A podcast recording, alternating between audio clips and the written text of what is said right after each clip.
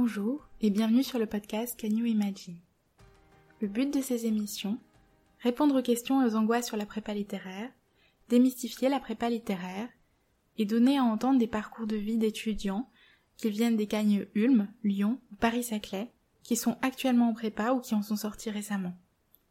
Ce podcast abordera principalement la question de la classe prépa littéraire section AL et non BL, tout simplement parce que c'est ce que je connais le mieux et euh, c'est dans cette section euh, qu'étaient la plupart de mes amis qui vont intervenir euh, dans ce podcast. Donc voilà, ce sera surtout sur la classe prépa littéraire section AL. Donc très littéraire, puisque les BL sont aussi une classe prépa littéraire, mais aussi avec de l'économie et des mathématiques. Voilà. Donc je vous souhaite une très bonne écoute.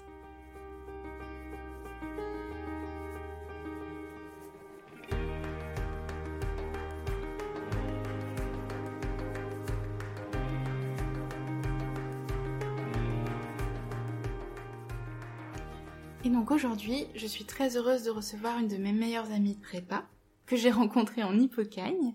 Donc c'est Charline, pour présenter euh, le, la préparation de l'ENS Lyon, section Histoire Géo. Donc euh, voilà. Bonjour Charline. Bonjour. Et du coup, je te laisse te présenter. Alors, donc, euh, moi je suis Charline. j'ai fait un baccalauréat littéraire, spécialité mathématiques, que j'ai eu. Euh, et donc, euh, suite, euh, suite à, mes études dans le secondaire, j'ai décidé de, partir en classe préparatoire. et donc, j'ai choisi la spécialité histoire-géo en deuxième année. j'ai également QB et là, je me prépare à partir en master d'histoire en recherche, parcours, construction des sociétés contemporaines à l'université de Lyon 2. Voilà. D'accord, super. Est-ce que tu peux me dire pourquoi tu as fait classe prépa après le bac, justement? Euh, Alors, euh, j'avais des bons résultats en étant au lycée, et c'est la raison principale pour laquelle j'ai choisi la classe préparatoire. Euh, c'est aussi comme beaucoup d'étudiants finalement, enfin de futurs étudiants, parce que j'avais pas non plus de projet extrêmement défini. beaucoup de professeurs m'avaient conseillé ça parce que j'avais, je m'en sortais plutôt bien. J'avais, euh, j'aimais vraiment les matières littéraires. Euh, c'est là où je m'épanouissais le plus dès l'entrée au lycée en fait. Et, euh, et parce que j'avais des bons résultats et en plus de cela, j'avais pas une école définie en tête, je savais pas réellement ce que je voulais faire. Pas mal de profs m'avaient conseillé cette formation qui est relativement pluridisciplinaire et bah qui est généralement présentée pour les bons élèves et euh, c'est la raison principale en fait pour laquelle euh, j'ai fait classe prépa. D'accord. Alors, est-ce que tu peux nous dire, pendant l'été avant l'hypocagne, comment est-ce que tu t'es préparé Est-ce que tu avais lu en amont? Est-ce que tu avais déjà fiché des choses en amont? Est-ce que tu avais revu certaines bases de grammaire en français ou dans euh, les langues étrangères que tu pratiquais avant d'entrer en hypocagne du coup? Alors, je dirais oui. en fait, quand je suis arrivée en prépa, je je sais pas réellement où je vais mettre les pieds, pour le vrai. Enfin, euh, je connaissais très peu euh, de personnes qui étaient en prépa, j'avais juste ouï dire, euh, voilà, telle personne qui était l'année avant toi est partie en prépa à tel ou tel endroit. mais je savais pas réellement où je mettais les pieds, donc je me suis un peu préparée comme je pouvais. j'avais lu des livres que j'avais envie de lire surtout je me rappelle avoir lu beaucoup de. Enfin, on avait. Enfin, avant la rentrée, on avait eu une liste de lectures obligatoires avec un livre, en histoire, un livre en géographie, quatre livres en philo, il me semble. Et il conseillait de relire des classiques en, lettres. Et les classiques en lettres, c'est ce que j'ai le plus fait. Enfin, c'est le domaine dans lequel je m'étais le plus préparée. En histoire, je me rappelle avoir lu un livre sans réellement le ficher parce que c'était un livre que j'avais juste envie de lire pour moi. Euh, j'avais retenu quelques petites choses que j'avais envie de retenir. En géographie, je me rappelle que j'avais fiché les livres. Euh, après, du coup, je dirais que euh, je me suis préparée, mais un peu dans le flou, et c'est pas forcément ce qui était le plus efficace à faire. Euh, je pense qu'avant la prépa, on doit surtout essayer de s'ouvrir intellectuellement surtout avant d'y rentrer, pas travailler pour travailler parce que bah, finalement si on sait pas quoi en faire, ça sert pas grand chose. Mais euh, voilà, je me suis préparée, mais je j'estime pas m'être bien préparée, on va dire. D'accord. Voilà. Merci beaucoup. Alors, après l'année d'Hippocagne, tu as décidé du coup de préparer le NS Lyon en section Histoire Géo. Euh, pourquoi? Est-ce que c'était une évidence pour toi parmi toutes les autres options qui étaient disponibles? C'était pas tant une évidence parce que je me rappelle avoir hésité avec la philo. Mais euh, c'était aussi une évidence dans le sens où, même en hésitant avec la philo, je savais qu'au fond de moi, je voulais faire histoire géo. Euh, j'ai beaucoup aimé l'histoire en Hippocagne surtout. Ce qui me rebutait le plus, c'était de faire géographie. Euh, finalement, euh, finalement c'est là où j'ai eu mes meilleurs résultats. Mais ce qui me rebutait le plus, surtout, c'était la géographie. Moi, je voulais juste faire l'histoire et j'avais pas forcément envie de faire une spécialité géographie. C'est un peu l'inconvénient de l'aspect histoire-géo, c'est qu'on a deux spécialités qui ont des exigences très différentes. Mais euh, ouais, on va dire que l'histoire, l'histoire plus que la géographie était une évidence pour moi. D'accord. Et alors du coup, tu as fait une première cagne et ensuite tu as cubé. Pourquoi est-ce que tu as cubé? Euh, alors, j'ai toujours eu un côté presque mazou dans ma personnalité. Euh, c'est-à-dire que euh, pour moi, si je cubais pas, c'était ne pas aller au bout de la prépa. J'avais. Enfin, depuis mes premières études, enfin, depuis, depuis que je suis au collège, quand j'ai une option que je peux prendre, je la prends. Euh, c'est-à-dire que euh, en sixième, je pouvais faire allemand, j'ai fait allemand. En cinquième, je pouvais faire latin, j'ai fait latin. J'ai pris, je prenais toujours le maximum. J'essaie toujours de blinder mon emploi du temps. Et en fait, c'est un peu dans cette continuité-là. Si j'avais pas cubé, je pense que j'aurais eu un goût d'inachevé. Euh, je me suis toujours dit, imagine tu vas en L3 et toute ta L3 tu regrettes d'avoir cubé, de pas avoir cubé, pardon. Et je voulais vraiment pas avoir ce regret-là. Euh, après, c'est pas la seule raison, j'ai aussi cubé parce que. Alors, c'est ce qui m'a aussi poussé encore plus à cuber, c'est pas la raison principale pour laquelle j'ai cubé. Mais euh, à la fin. Pour mon. Enfin. Enfin, quand on a eu les résultats du concours de la première année, j'avais eu des résultats encourageants, j'avais rien eu, mais justement, j'étais pas passé très loin de la sous-admissibilité. Et on va dire que ça m'avait donné espoir pour la, pour la cube et je m'étais dit, je peux pas partir de la prépa sans avoir rien eu à l'ENS, au moins une sous-admissibilité. Euh, du coup, c'est aussi ce qui m'a poussé à cuber. Euh, ce qui m'a aussi poussé à cuber, c'est aussi tout l'apport culturel de la prépa. Euh, je suis encore jamais allée à la fac, donc je peux pas faire une comparaison réelle, mais je savais que d'un point de vue culturel, ce que j'avais en prépa me comblait suffisamment et euh, quitte à découvrir la fac, autant la découvrir plus tard pour le moment. Euh, je savais que j'avais aussi envie de continuer avec plusieurs matières, même si j'aimais, même si l'histoire c'est la matière principale, enfin la matière que je voulais conserver, j'aimais beaucoup aussi la philo, les lettres, euh, les géographies à partir de la, à plus que de l'hypocagne. Et bah, je savais qu'en faisant une troisième année, je pouvais conserver ce panel, euh, ce panel euh, de matières que je n'aurais plus à la fac. Et voilà, enfin, que je voulais conserver. avec toujours une préparation, enfin, avec des profs qui préparaient extrêmement bien.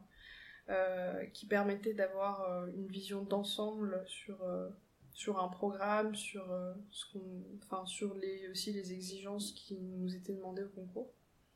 Et, euh, et voilà, ça permettait de, aussi de conserver euh, toute cette richesse culturelle. D'accord. Et du coup, tu as été super récompensée pour cette cube parce que tu as été sous-admissible à Lyon. J'ai été sous-admissible. Et surtout en géo, tu as eu... J'ai eu 18 sur 20 en géographie. Alors qu'elle voulait pas faire de géo à la base. Oui, euh, c'était ma surprise euh, du coup. Euh, mais même ma première cagne, j'avais eu. Même ma première cagne, j'avais réussi à avoir 13 sur 20 en géographie dans l'épreuve de tronc commun, parce qu'on a une épreuve de spécialité, une épreuve de tronc commun. Et à mon épreuve de tronc commun, j'avais réussi à avoir 13. Et j'étais déjà 13, j'avais été très surprise. Bon, pas que j'étais super nulle en géographie, mais on va dire que j'avais fait à peu près toute ma cagne avec des notes entre 7 et 8 en géographie. Et, euh, et j'avais eu 13 à ma, à ma première, euh, au concours à ma première cagne, et j'ai eu 18 à mon concours, au concours en géographie à ma deuxième cagne, en effet. Moi j'ai trouvé ça assez euh, drôle. Je voulais pas faire de géographie. c'est vrai que. Et du coup, est-ce que tu peux nous dire aussi ton ressenti à l'issue justement de ces trois années de prépa? Euh, Une sorte de bilan en fait. Ouais, un peu. Euh, ressenti très. Enfin. Je vais pas dire mitigé, mais euh, un peu en deux teintes, dans le sens où.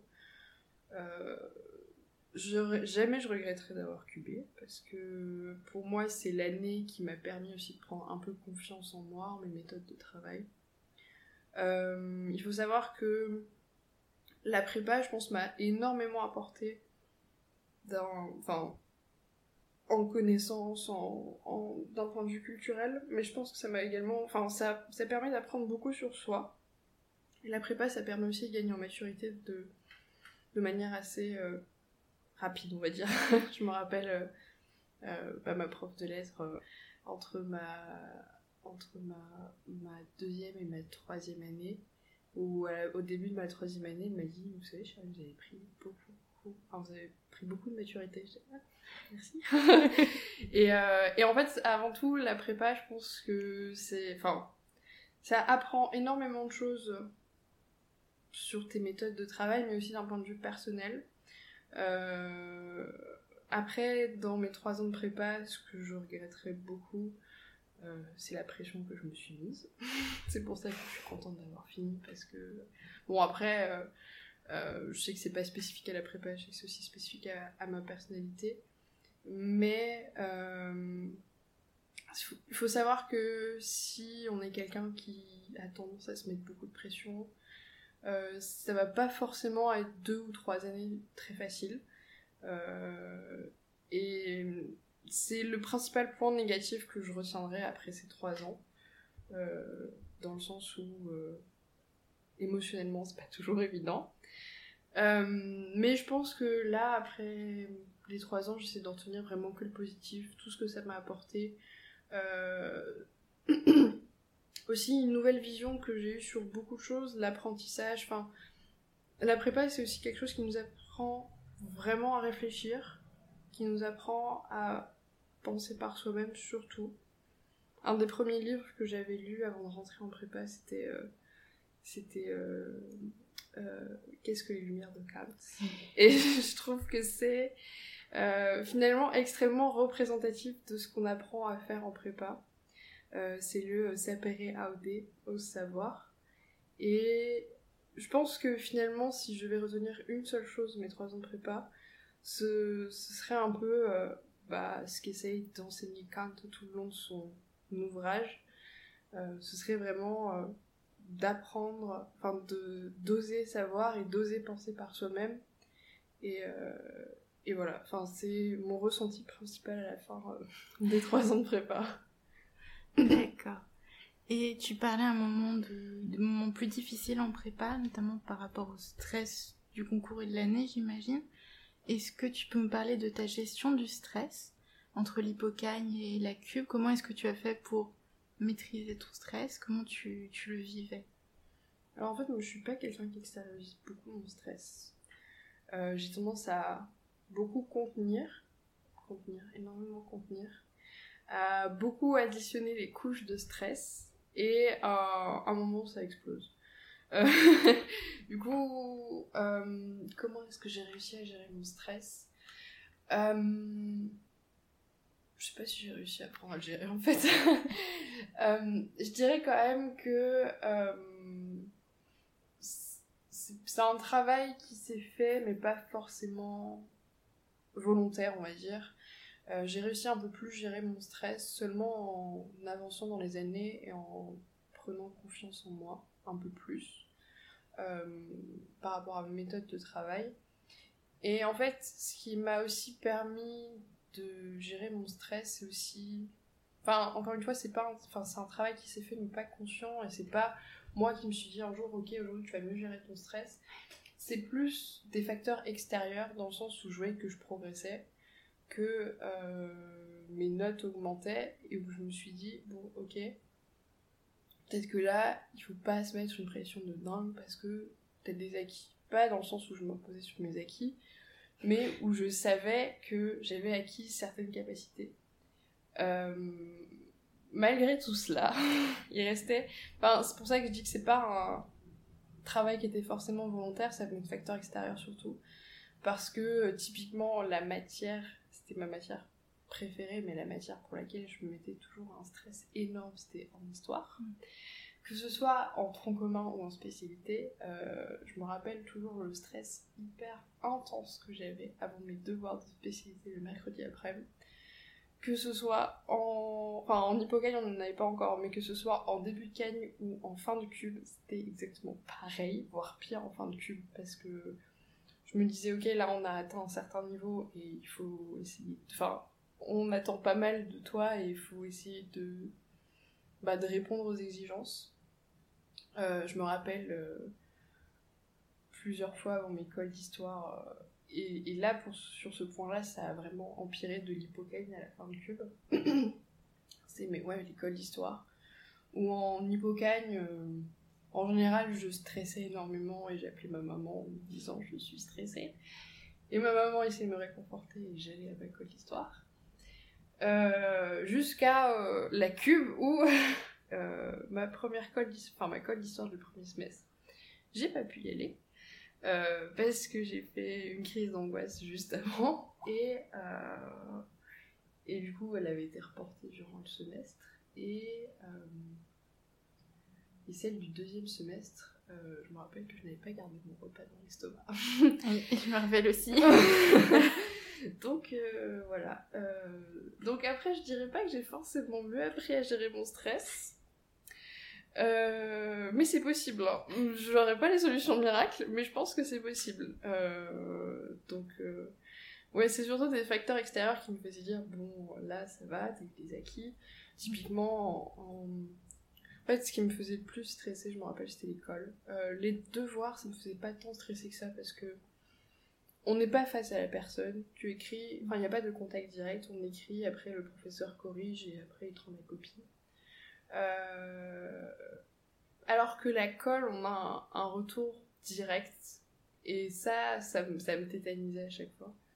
Mais euh, typiquement, euh, là où j'arrivais à y aller moins stressée, c'est par exemple l'école de lettres ou de philo.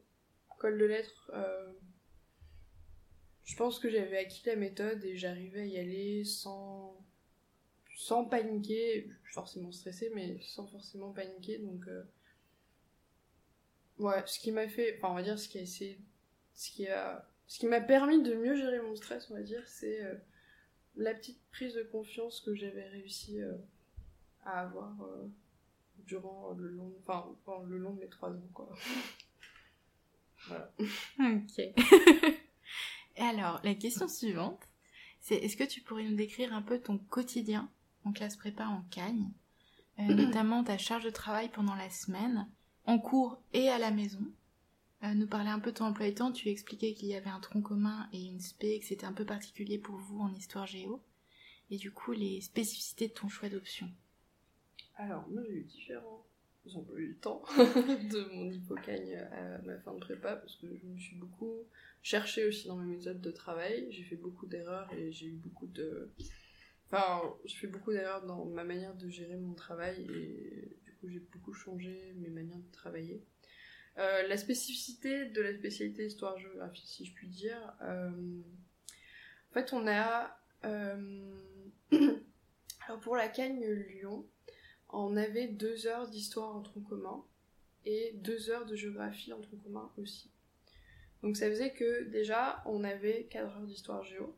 Et ensuite, en spécialité, on rajoutait d'une part 4 heures en histoire et 4 heures en géographie. Ça faisait que histoire et géographie confondues, euh, on avait 12 heures, ce qui est beaucoup.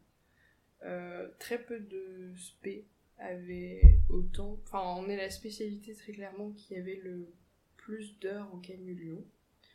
Euh, je veux pas cracher sur les autres spécialités, hein, mais par exemple en histoire des arts, on n'avait que 4 heures de spécialité. Euh, en histoire des arts, on avait 4 heures. Euh, en philosophie, il me semble qu'ils en ont 6, je crois. Ouais, ça me dit quelque chose. 6 heures en philosophie, plus 4 heures de trucs communs, donc ça faisait 10 en tout, alors que nous, du coup, en tout, on était à 12. Euh, enfin bref, voilà. Donc ça, c'est déjà plus difficile à gérer parce qu'on a plus d'heures que tout le monde. Dans la, je parle de la, vraiment de la Cagne Lyon. Euh, typiquement le lundi, certaines personnes, euh, enfin, j'avais un emploi du temps où euh, je terminais le plus souvent à 16h. Je commençais quasiment tous les jours à 8h et je, terminais quasiment tout le temps à 16h. sauf le mardi où c'était plutôt léger. Le lundi, typiquement, je faisais 8h, 17h. Avec un emploi du temps, ouais, c'est chargé. Euh, j'avais deux heures de géographie en tronc commun le matin, deux heures de spécialité histoire après. L'après-midi, j'avais deux heures d'allemand et deux heures de géographie en spécialité. Et par exemple, certaines personnes qui, n'avaient, qui ne faisaient pas histoire géo et qui avaient, euh, par exemple, l'histoire des arts ou les lettres modernes, il me semble, ils avaient que deux heures de cours à 8 heures et deux heures de cours de 14 heures, enfin de 13 heures à 15 heures. Euh, ce qui fait que bah, leur emploi du temps était relativement allégé par rapport aux nôtres. Bon, après, je veux pas m'attirer les fous de la moderne d'histoire des arts. Non, mais c'est un fait, il y a Euh, plus de, oui, d'heures voilà. de cours pour vous. Il y a plus d'heures de cours et surtout, euh, euh, on se, enfin, en tout cas, dans notre euh, cagne à nous, on avait euh, beaucoup de devoirs de spécialité. Euh, après, euh, c'est un, pas une spécificité de ma cagne, je pense, ni une spécificité de ma spécialité, parce que beaucoup avaient Enfin, je sais que les lettres modernes en Cagne Lyon avaient aussi un devoir de spécialité toutes les deux semaines. Euh, du coup, en fait, on avait des devoirs de spécialité en géographie pendant nos heures de cours. On nous en rajoutait juste une parce qu'en fait, nos devoirs de spécialité durent trois heures. En géographie, euh, notre prof s'est arrangé pour les mettre sur nos heures de cours, donc euh, c'était le jeudi après-midi, au lieu d'avoir deux heures, on, en avait trois. On faisait pendant les trois heures le devoir. Et en histoire, c'était en dehors de nos heures de cours. Parce que euh, le professeur estimait qu'on n'avait pas d'heures de, de cours à perdre. du coup, c'était en dehors de nos heures de cours.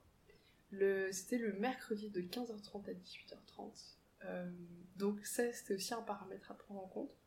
Donc finalement, si on additionne euh, les 12 heures euh, d'histoire jeu ou plus les autres matières, les devoirs de spécialité, l'école et les devoirs le samedi matin, ça faisait quelque chose d'assez costaud au final. Et, et en fait, c'est ça n'a rien à voir avec l'emploi du temps que j'avais en hippocane, dans le sens où en hippocane, il n'y a pas d'histoire de spécialité. On avait un petit peu moins d'heures. Et, euh, on avait que les DS du samedi matin et que l'école, si je puis dire. Enfin, que du coup avec des très grands guillemets. Mais euh, euh, du coup, ça demande une réadaptation pendant la cagne. euh, parce que, parce que le, rythme est beaucoup plus intense, on va dire. Euh, je dirais que ma manière de travailler pendant mon hippocagne a été un peu chaotique. J'ai commencé mon hippocagne à... Enfin, mon tout début d'hippocagne, j'étais bon... euh, je savais pas trop où j'allais, je savais pas trop où je mettais les pieds encore une fois. Euh, et à un moment, je me suis mis un gros coup de boost où... euh, Enfin, je, un peu, j'avais un peu du mal à travailler en début d'hippocagne. Et, euh, et courant mon hippocagne, euh, je me suis dit, ok, faut faut que maintenant je me mette vraiment à fond. Et je travaillais, on va dire, euh, dès que je rentrais des cours, euh, de 17h, 17-18h à minuit non-stop. Euh, et je me relevais à 6h le lendemain. Il faut pas faire ça. Faut pas faire Ça, il faut pas faire parce que. Et je me dopais au café le lendemain. Euh, il faut pas faire ça parce que j'ai fait un burn-out au bout de deux semaines. Euh, ça m'a appris que je ne voulais pas, qu'il ne fallait pas que je travaille comme ça. Ça aura le mérite de me l'apprendre. Enfin, ça a eu le mérite de me l'apprendre. Ma manière de travailler était beaucoup plus saine, on va dire, surtout pendant ma cube. Pendant ma. Enfin, du coup, j'avais un peu réappris à travailler en hippocagne. Euh, mais toutes les méthodes de travail que j'avais mises en place en hippocagne se sont un peu effondrées début de ma cagne. parce que euh, le début, quand on est en spécialité histoire-géographie, le début en cas fait quand même très mal, entre les devoirs, etc. Euh, si je devais donner mon emploi du temps idéal, que j'arrivais plutôt bien à tenir pendant ma cube, euh, j'essayais tout le temps de ficher, de reprendre mes cours le soir. C'est-à-dire si pendant la journée j'avais eu bah, si on reprend le, lundi, si j'avais eu géographie, euh, histoire, spécialité, allemand et géospé, j'essaie toujours de reprendre mes cours, ces quatre matières-là, le soir. Euh, pas forcément faire une fiche hyper construite, mais juste les reprendre, revoir les points importants. Euh, j'essaie de m'arrêter à 22h maximum. 21h, 22h. Souvent, je m'arrêtais à 21h parce que soit j'avais fini, soit j'étais fatiguée. Euh, les jours que j'avais du libre, j'avais souvent le mardi après-midi et le mercredi après-midi pour moi. Le mardi après-midi, je terminais à 14h et le mercredi après-midi, je terminais à midi. Donc souvent, on avait le devoir de spécialité le mercredi soir, mais. Et souvent l'école le mercredi après-midi aussi. Mais quand j'avais un mardi après-midi ou un mercredi après-midi de libre, j'essayais de faire le gros de mes révisions pour le DS du samedi. Mais en général, pas le samedi qui vient, mais le samedi d'après. Parce que je suis quelqu'un, j'avais besoin, j'ai besoin de me prendre vraiment en amont pour les DS. Donc revoir les principales choses pour le devoir de pas du samedi qui vient mais du samedi d'après. Tout en revoyant pour le même samedi, mais c'était pas le gros des révisions qui se faisaient. Euh, le week-end, on va dire que euh, quand il y avait devoir le samedi matin, j'essayais de toujours me prendre au moins deux heures après le devoir, parce que quand on enchaîne un devoir de 6 heures, c'est très difficile de se remettre dedans après, on est fatigué, c'est éprouvant de travailler 6 heures de suite, on stresse, surtout par rapport... Euh, enfin moi j'ai toujours cette peur-là de pas finir mon devoir euh, par rapport à la gestion du temps. Quand on rend 18 balles au concours en histoire, euh, on a toujours ce stress de la gestion du temps, donc finalement c'est assez intense comme rythme. Ouais, j'essayais. Des fois, il y avait des après-midi où j'arrivais pas à m'y remettre. Et quand on n'arrive pas à s'y remettre, c'est pas grave. enfin, euh, moi j'ai essayé toujours de mettre. Euh, enfin, je terminais à 14h et je me rappelle que je réservais à la bibliothèque pour 17h30 jusqu'à 20h30. Je me mettais juste 3 heures de travail le soir. Et le dimanche, euh, le dimanche, j'essayais de me lever à 8h en général. 7-8h. Et je me mettais à travailler en général à 9h jusqu'à 19h, enfin toujours une petite pause pour le midi. Et euh, oui, là c'est pareil, j'essaie de reprendre à peu près tous mes cours de la semaine, de bien réviser pour le, pour le devoir de la semaine d'après. Et voilà en gros mon emploi du temps typique. Et après, euh, bah, c'était reparti pour euh, lundi, mardi, mercredi, jeudi, vendredi. Et samedi du coup. Et samedi. Le de 6h. Pour le de 6h. Mais bon, voilà. Enfin, surtout pas un emploi du temps, enfin il y a des personnes qui y arrivent très bien. Moi, je sais que ça m'a. J'y suis pas du tout arrivée. Mais euh, dormir, c'est bien. dormir, c'est important. Il faut pas oublier de mettre dormir dans son emploi du temps. C'est très important. Voilà. Et puis, tu prenais aussi le temps de cuisiner pour toi et de faire des petits moments de pause. Euh. Ah, et le dimanche matin, si j'allais à la piscine, des fois. Ouais, ça, c'est bien, de le dire parce que c'est quand même. Euh, le dimanche matin, j'essaie de me débrouiller pour être à 8h à la piscine. Euh, et à 10h être de retour pour travailler. Des fois le dimanche, je me dis bon, je vais pas travailler à 9h, je travaille à 10h. Et, euh, et je m'autorisais aux sorties piscine. Mais c'est bien de faire une sortie piscine, enfin de faire des sorties piscine, parce que, enfin sur piscine ou autre, mais de quoi se vider la tête. Je me rappelle que je l'avais fait euh, le week-end avant le début des concours blancs. Ouais, de décembre, c'est ça. De décembre. Enfin non, on a vu le premier concours, enfin on a vu le, la première épreuve le vendredi en histoire. Mhm. Et le samedi dimanche, après on avait le week-end où on avait, euh, enfin après on avait toutes les matières qui s'enchaînaient. Et on a vu le, le week-end, euh, le week-end, euh, enfin pour, pour réviser les autres matières. Et je m'étais imposé le dimanche matin, va à la piscine, on va se libérer l'esprit. Et ça n'avait pas trop mal marché parce que j'ai pas eu des trop mauvais résultats pour le concours blanc. Donc euh, se reposer se vider la tête, c'est très important. Et euh, ça, en général, ça peut favoriser les bons résultats dans le sens où euh, on est plus efficace après. Après avoir fait, je sais que mes parents m'ont répété tout le long de ma prépa, ouais, faut que tu sors la tête, tu seras plus efficace après. Même si c'est difficile à faire parce qu'on a l'impression qu'on perd du temps pour son travail, c'est du temps de gagner après. Parce qu'après, on est plus efficace, on apprend mieux, on est plus enthousiaste, on a l'esprit plus reposé. Voilà. D'accord, merci beaucoup. Euh, je voulais te demander, alors, ton meilleur souvenir en prépa et aussi ton pire souvenir, si tu pouvais nous les raconter sur tes trois années. Mon meilleur souvenir Non, on commence par le pire ou par le, le pire ou le meilleur Le pire, allez. Le pire. Euh... euh, je les daterai de mon hypocagne. Euh... On va dire deux pires souvenirs, puisque tu m'en as rappelé tout à l'heure. Euh, ouais, je vais raconter des épisodes, c'est marrant. J'ai pas eu trop de. Des fois, je vois défiler sur les réseaux sociaux des, des étudiants qui parlent de des, des, remarques un peu piquantes que les professeurs leur ont mis, euh, ont mis sur, euh, sur, les, sur des copies, des choses comme ça. Moi, c'est pas quelque chose que j'ai trop eu. Pas que j'ai été super intelligente, hein, mais voilà, j'ai pas trop eu, mais je me rappellerai euh, de deux oraux, enfin de deux cols. Pendant mon année d'hypocagne, c'était ma première colle de lettres. Euh, je me rappelle. Enfin, c'était un peu le moment de ma prépa où. On va dire c'était la désillusion. C'est typiquement ce moment-là où je m'étais dit, ça se trouve, je vais arriver en prépa, je vais être super forte, ce qui n'a pas été du tout le cas en début de mon hypocagne. Et c'était vraiment la phase désillusion à l'entrée de prépa. Euh, et c'était euh, ma première colle de lettres.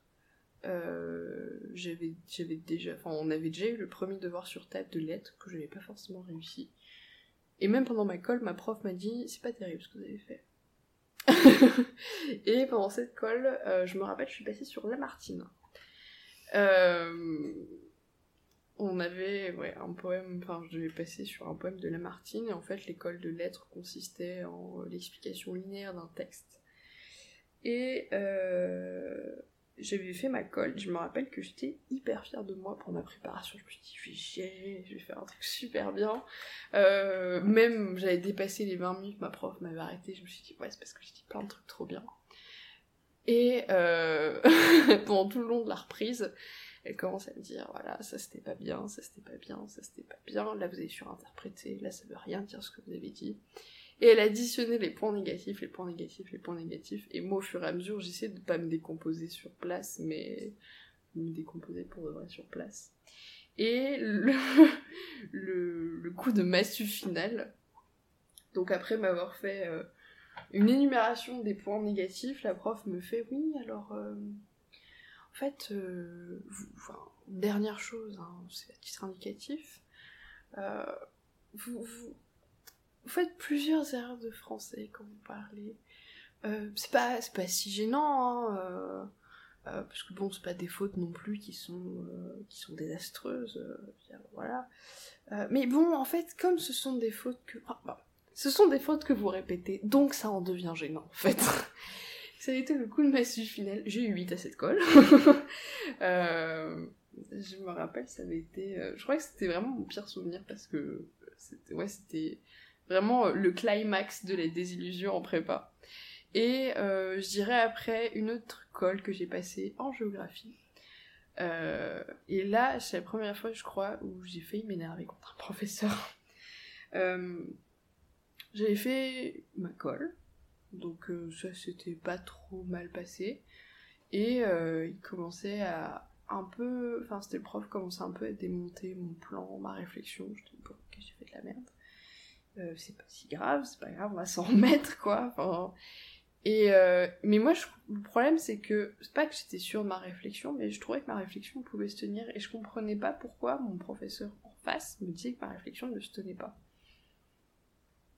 Et, euh, j'essayais de comprendre, pour de vrai, j'essayais de comprendre.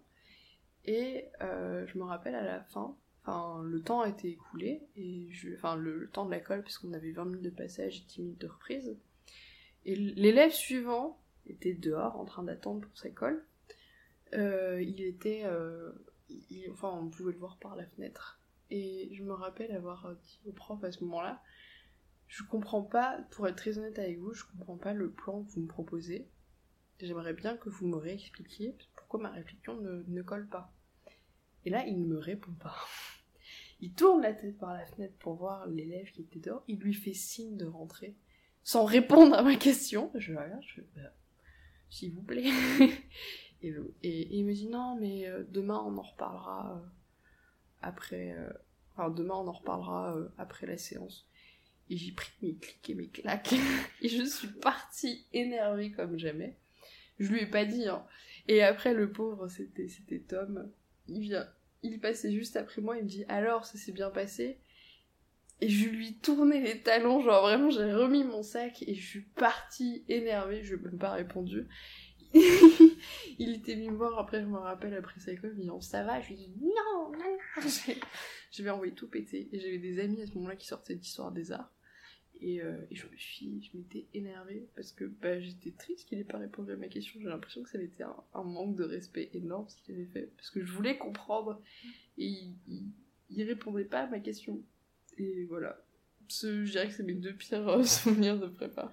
C'est vrai parce que c'est en hypocaine seulement que sont Ouais, tes ouais. pires souvenirs. Mais c'est vrai parce que la colle, c'est censé être un moment privilégié. Vraiment, le C'est ça. professeur revient avec toi sur ta colle. Donc là, il est revenu, mais comme tu avais une question et que tu as vraiment dit que tu n'avais pas bien compris que tu aimerais revenir et qu'ils prennent pas le temps de répondre, c'est vrai que c'est dommage. Après, peut-être pire souvenir aussi, c'est peut-être euh, les moments, euh, la fois où j'ai fait une crise d'angoisse, une énorme crise d'angoisse à ma colle d'histoire du premier semestre en cube. Ça, c'est pas grave non plus. Ouais, j'imagine. Enfin, avant toute mes colles d'histoire, en fait. Ouais, ouais. Enfin, bon, voilà. Et du coup, ton meilleur souvenir pour, Le euh, meilleur souvenir, là j'ai absolument aucune hésitation, euh, c'est le jour où j'ai appris que j'étais sous-admissible. On était tous réunis euh, sur, la, sur la place, sur la, sur la, enfin ouais, sur Une place près du lycée. la place près du lycée. On avait déjà eu les résultats d'admissibilité pour Lyon, je savais que j'étais pas admissible, mais ça m'arrangeait bien. Euh, Enfin, pas que je voulais pas être admissible, mais parce que à ce moment-là, j'avais pas les capacités physiques et psychologiques de faire des oraux. Euh, et le NS pour moi, c'était pas une fin en soi finalement euh, de la prépa. Mais donc, on avait déjà eu les résultats d'admissibilité. Je savais que j'étais pas admissible et j'attendais juste ma sous-admissibilité si j'allais l'avoir. Et, et je me rappelle, j'étais. Je... L'admissibilité était venue, mais la sous-admissibilité non. Et je stressais énormément et, euh, et on était ouais, autour, euh, autour d'une, d'une, bière avec, euh, avec les cagneux Ulm aussi qui attendaient plus loin. et, et, je- et j'attendais et j'avais refresh la page pour la centième fois de la journée. Et la liste, enfin les listes étaient sorties et j'ai directement ouvert la liste qui concernait euh, ma spécialité. J'ai cherché, j'ai trouvé mon nom et je me suis mis, j'ai fondu en larmes, c'était trop bien. Enfin, je, je m'étais approchée comme ça de l'autre groupe, donc des, des Ulm, et j'étais allée voir euh, Lisa à ce moment-là. Et j'ai hurlé, je suis Sousa et, et du coup, on a tous hurlé, on a tous pleuré et tout. Et, et, euh, et du coup, euh, ceux qui étaient là, ils ont aussi crié près du bar. Enfin, c'était un super moment. Il faisait beau, il faisait chaud. Enfin, bref, on avait. Puis on avait un peu tous euh, fêté les réussites de tout le monde. J'ai appelé mes parents en pleurant, j'ai pleuré tout l'après-midi. Enfin, c'était. C'était très chouette comme moment. Je crois que c'était le meilleur moment, ouais.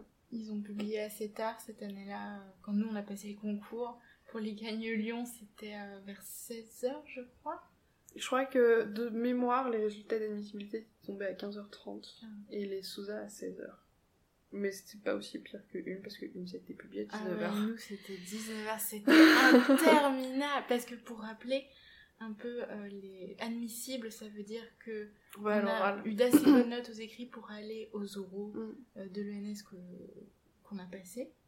Et sous-admissible, ça veut dire qu'on n'a pas eu assez de crédits ECTS pour, enfin, de crédits pour pouvoir passer les oraux, mais que c'était quand même vraiment bien les, Mm. ce qu'on a pu rendre et les notes qu'on a obtenues. Et donc l'ENS remarque quand même ses élèves en leur donnant euh, ce qu'ils appellent les 120 crédits ECTS, je crois Mm. il a pour une sous-admissibilité, donc ce que tu as eu et ce que j'ai eu aussi à une d'ailleurs, qui nous différencie quand même ben, de tous les, toutes les personnes en fait qui ont passé le concours mais qui ne sont ni sur la liste des sous-admissibles ni euh, dans la liste des admissibles. Donc voilà, c'est juste pour un petit rappel pour... euh, Ouais, en fait, pour donner une idée, les admissibles, la barre d'admissibilité c'est à peu près à 14, 14,5 de moyenne générale et les Sousa c'est entre 11,5 et 14, quelque chose comme ça. Enfin, pour donner une idée euh, de, de l'échelle de notation en fait euh, qui est liée, euh, enfin, qui est liée aux différents titres entre guillemets. Ouais. Voilà. Ok, et je voulais aussi te demander, Est-ce que tu aurais des conseils à donner aux futurs préparationnaires? Et aux futurs euh, hippocagneux aussi qui font leur première année Beaucoup. Ça tombe bien Euh, alors, euh, je dirais en premier lieu, se faire plaisir. C'est important.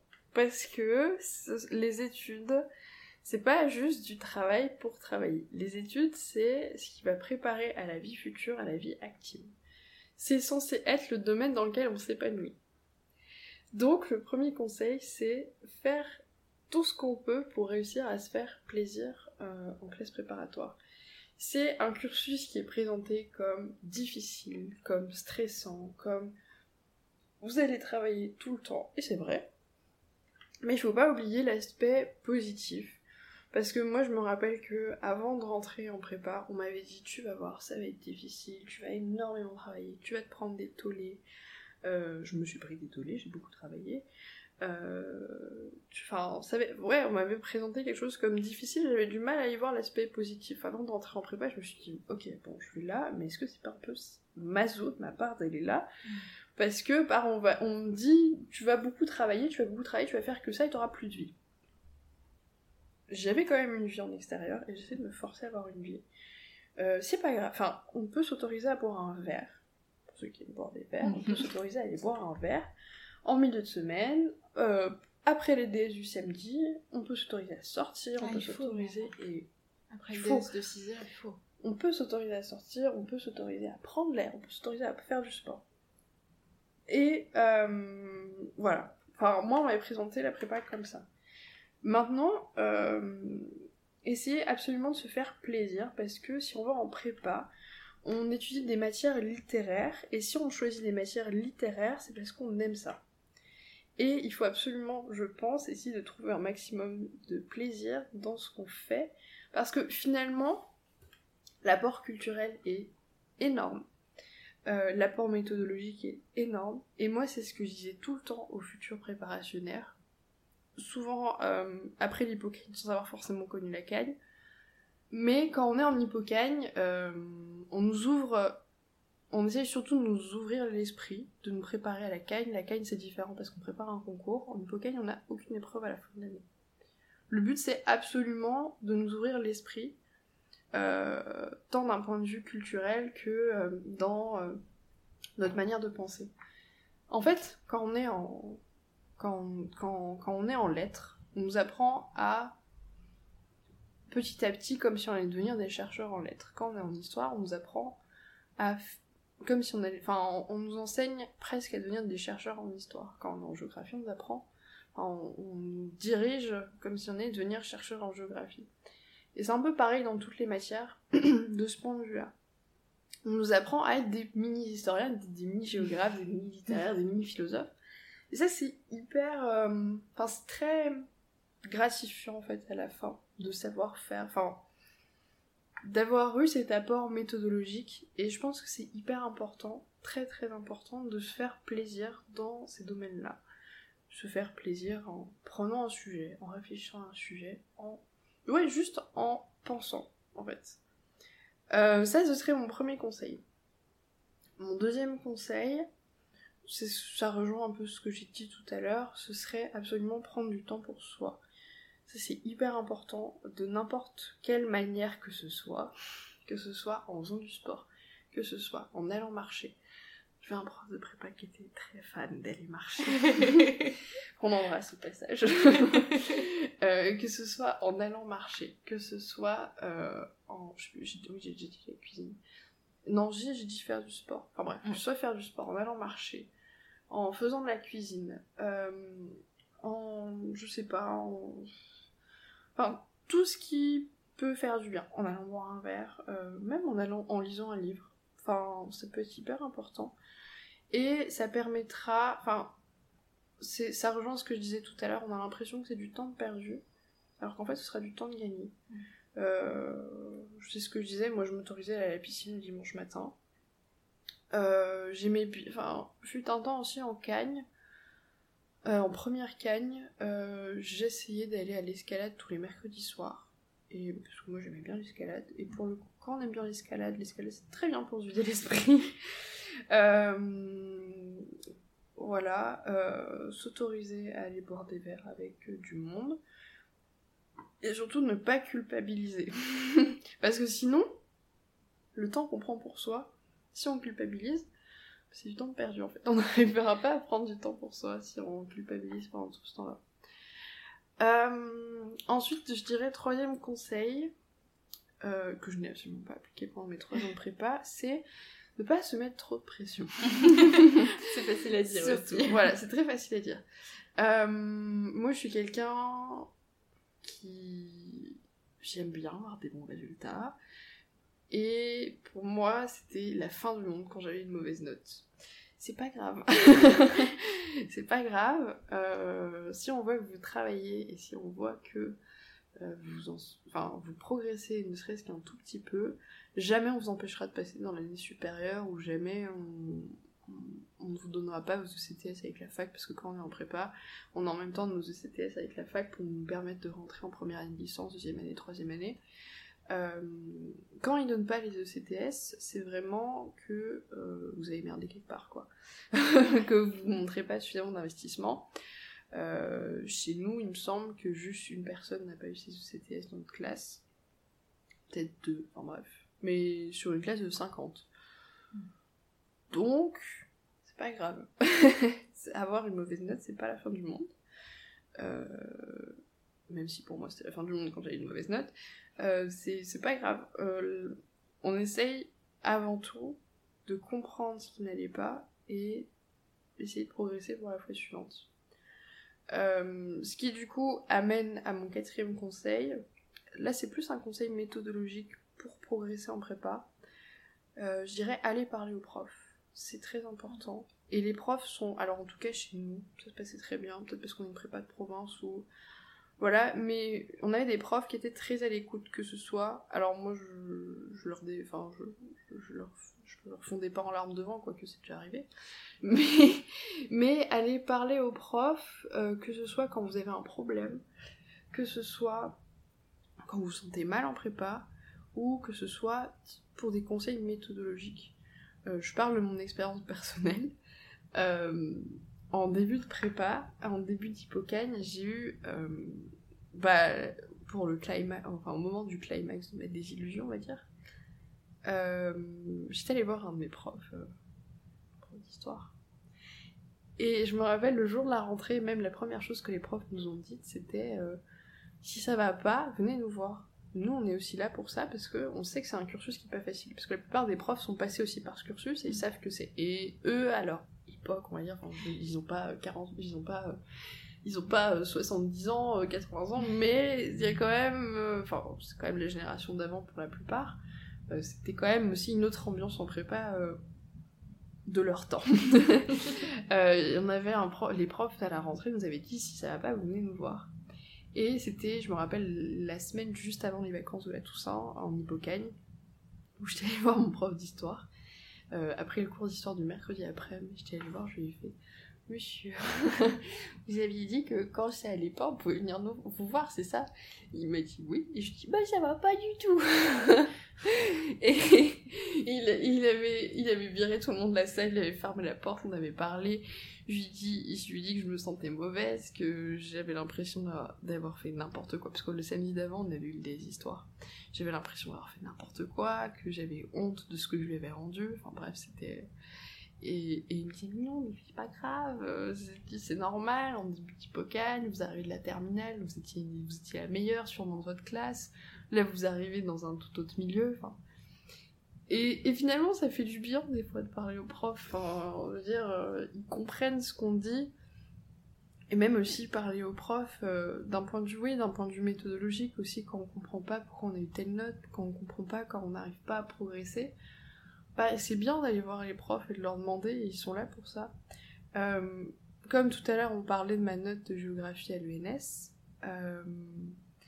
je pense que ma note de géographie à l'ENS, je la dois parce que je suis allée parler à mon prof de géographie juste après qui m'ait rendu mon concours blanc. J'avais pas eu une note mauvaise, hein. à la fin de mon concours blanc, j'avais eu 13. Mais, enfin, j'avais eu 13, mais, euh, il y avait plusieurs choses dans ces remarques que je comprenais pas. Il m'avait dit, le, la, votre première partie rejoint votre deuxième partie. Euh, on distingue pas vraiment les deux premières parties. Et moi, je comprenais pas pourquoi il me disait ça, parce que pour moi, je le distinguais très bien dans ma tête. Et, euh, et je lui avais redemandé après une colle de reprendre cette copie-là et de m'expliquer. Et il avait pris le temps de m'expliquer, et j'avais compris. Et au concours, on a eu euh, un... Enfin, c'était pas le même sujet, bien sûr, mais c'était une forme de sujet très semblable à ce qu'on a vu au concours blanc. J'avais appliqué absolument tous ces conseils à la lettre. Tous, tous, mmh. tous, tous. Et je me rappelle, c'était un sujet qui m'avait beaucoup dérouté. Euh, mais je m'étais dit, je pense qu'il va me manquer certaines choses. Mais peut-être... Enfin, je sais que d'un point de vue méthodologique, je suis vraiment blindée. c'était vraiment ce que je me suis dit. D'un point de vue méthodologique, je suis blindée. Et euh, c'est là où j'ai eu 18. Donc, en fait, si je dois résumer mes conseils, c'est se faire plaisir. Euh, prendre du temps pour soi, éviter de se mettre éviter de se mettre trop de pression parce que c'est aussi contre-productif de se mettre trop de pression. Et parler aux profs, c'est important. Si vous avez des profs qui sont ouverts, moi je parlais pas à tous mes profs, des profs avec qui j'ai pas du tout envie de parler, mais euh, des profs avec qui vous vous sentez bien, avec qui vous vous sentez à l'aise. Euh, moi je me rappelle que quasiment tous mes profs, à, au début de chaque colle, demandaient si ça allait. Euh, pas tous, hein. mais, mais certains, enfin très souvent, euh, ils demandaient si ça allait. Euh, moi, je préférais en général qu'ils le demandent à la fin de l'école, comme ça, ça m'évite de pleurer avant l'école. mais, mais voilà, euh, ouais, c'est ça. Parler aux profs aussi, c'est plutôt pas mal, ça permet de remonter un peu le moral. et, et on est face à des personnes, on va dire, matures, pas tous, mais euh, enfin voilà, des personnes matures qui sont passées par là et qui euh, maintenant ont un recul assez important sur, euh, sur leurs années de prépa. Voilà. Bah, je trouve que c'est une super conclusion. Merci beaucoup Charline, surtout que t'es ma première interview sur ce podcast. Très honorée. je te stressée, mais très honorée. Après, tout stressée, elle me disait Chloé, je suis un peu stressée là, parce que c'était pas bien rendu compte. Mm. Ouais, voilà. Bon, bon, j'espère que j'ai répondu au mieux aux questions. moi, j'ai trouvé ça très bien. Du coup, vraiment, merci beaucoup. J'espère que ça aura donné surtout une vision. Euh, enfin, d'avoir une vision réaliste de, de la prépa, on va dire. Ouais, bah c'est le but de ce podcast, du coup, vraiment merci beaucoup à toi. Bah, je t'en prie. Et du coup, merci beaucoup à vous d'avoir écouté ce podcast, si vous êtes allé jusqu'au bout. Et on vous dit à bientôt. voilà. À bientôt.